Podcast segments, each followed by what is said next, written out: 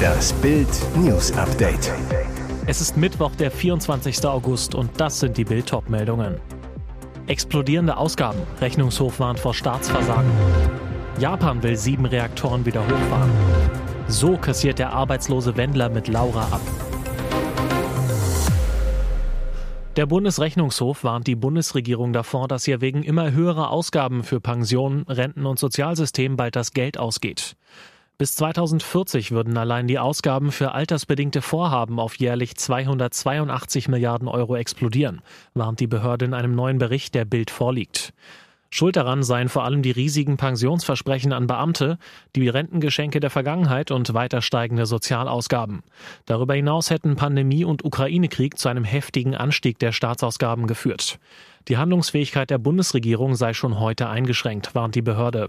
Ein Großteil des Haushalts sei fest verplant, heißt es im Rechnungshofbericht. Künftig werde der Spielraum für den Bund noch drastisch schrumpfen. Die Prüfer warnen deshalb sogar vor dem Staatsversagen. Mit fortschreitender Versteinerung wächst die Gefahr, dass der Staat seine Handlungsfähigkeit verliert und künftige Herausforderungen oder gar schwere exogene Schocks womöglich nicht mehr bewältigen kann, heißt es im Bericht. Die Behörde fordert deshalb sparen, sparen, sparen. Japans Premierminister Fumio Kishida teilte heute mit, dass eine ganze Reihe stillgelegter Reaktoren wieder in Betrieb genommen werden sollen.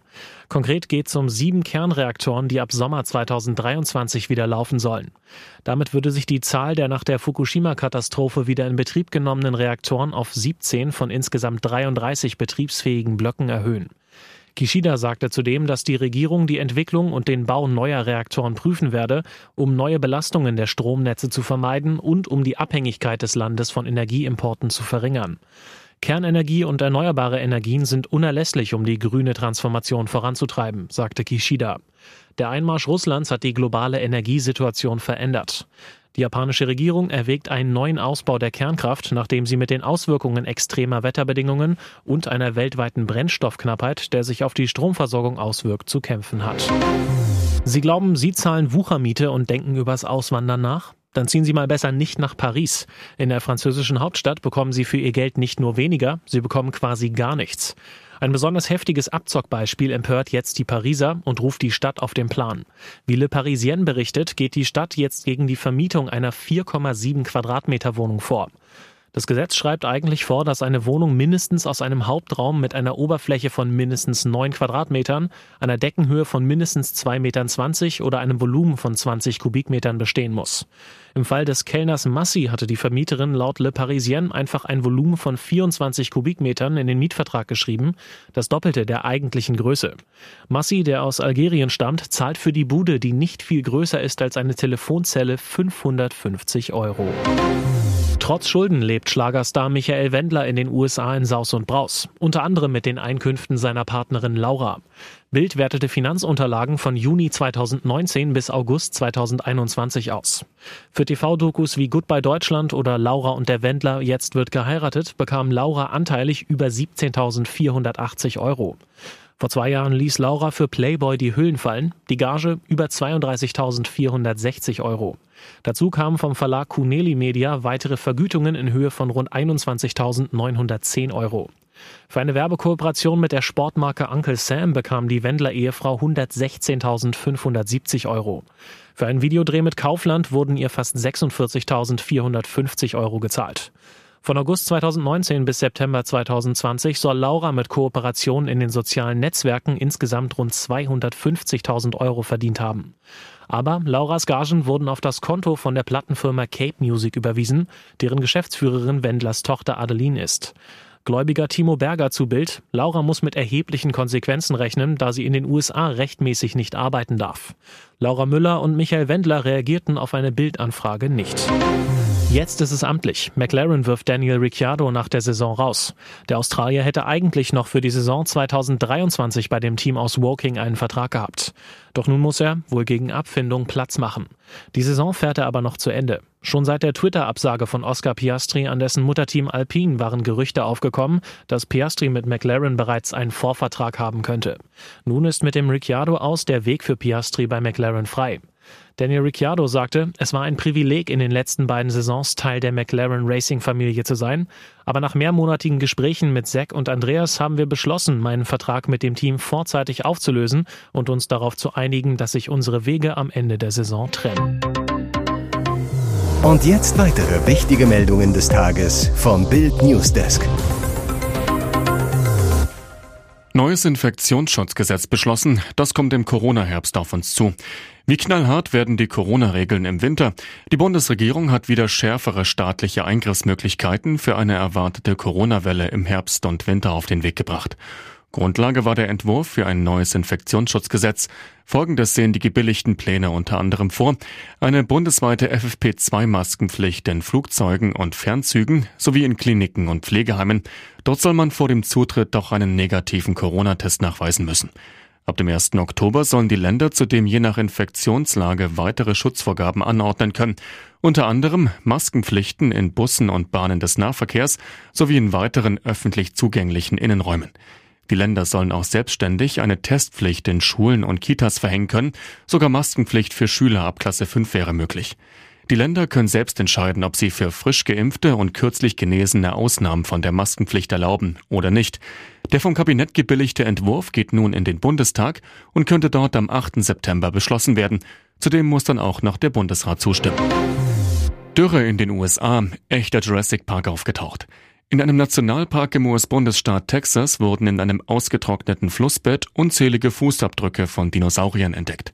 Die extreme Dürre in diesem Sommer habe die mit Sedimenten gefüllten Spuren zutage gefördert, sagte die Leiterin der für die Naturparks und Wildtiere zuständigen Behörde, Stephanie Salinas Garcia, am Dienstag.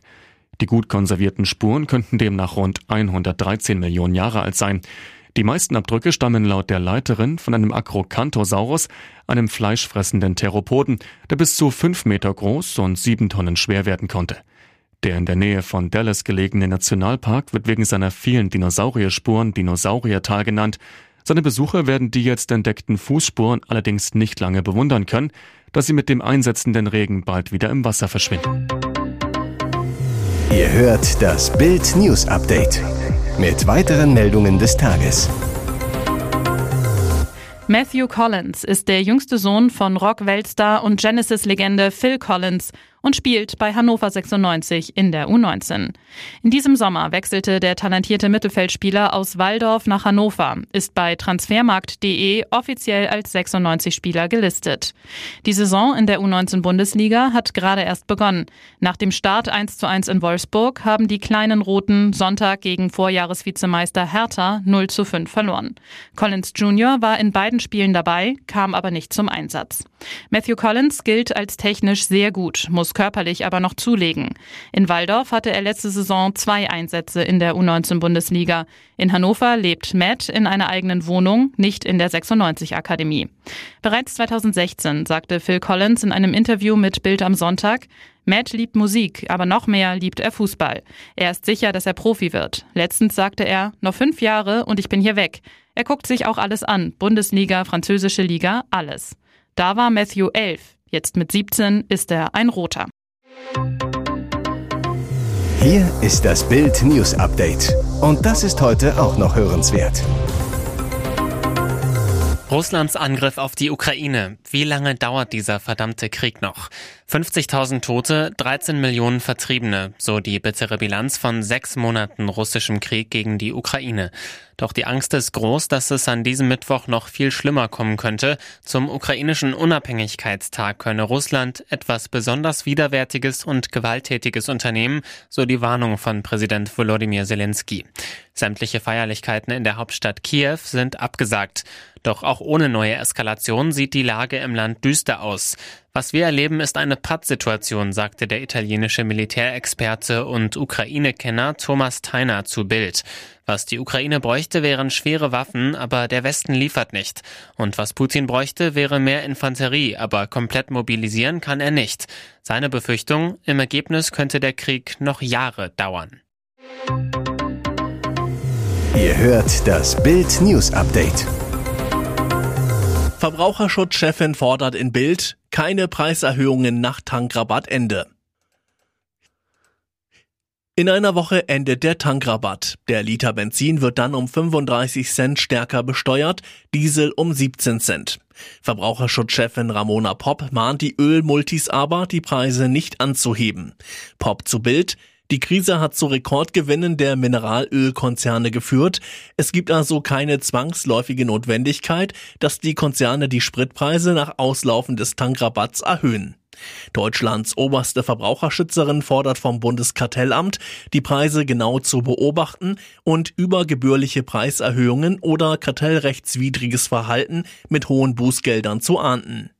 Auch der ADAC kritisiert, eine Erhöhung der Preise nach dem 1. September um 35 Cent bzw. 17 Cent sei nicht gerechtfertigt. Denn, so der Verband, die Kraftstoffpreise waren bereits vor der Steuersenkung zum 1. Juni viel zu hoch, Sie sind es aber auch während der Rabattaktion geblieben. Weitere spannende Nachrichten, Interviews, Live-Schalten und Hintergründe hört ihr mit Bild TV Audio. Unser Fernsehsignal gibt es als Stream zum Hören über TuneIn und die TuneIn-App auf mehr als 200 Plattformen, Smart Speakern und vernetzten Geräten.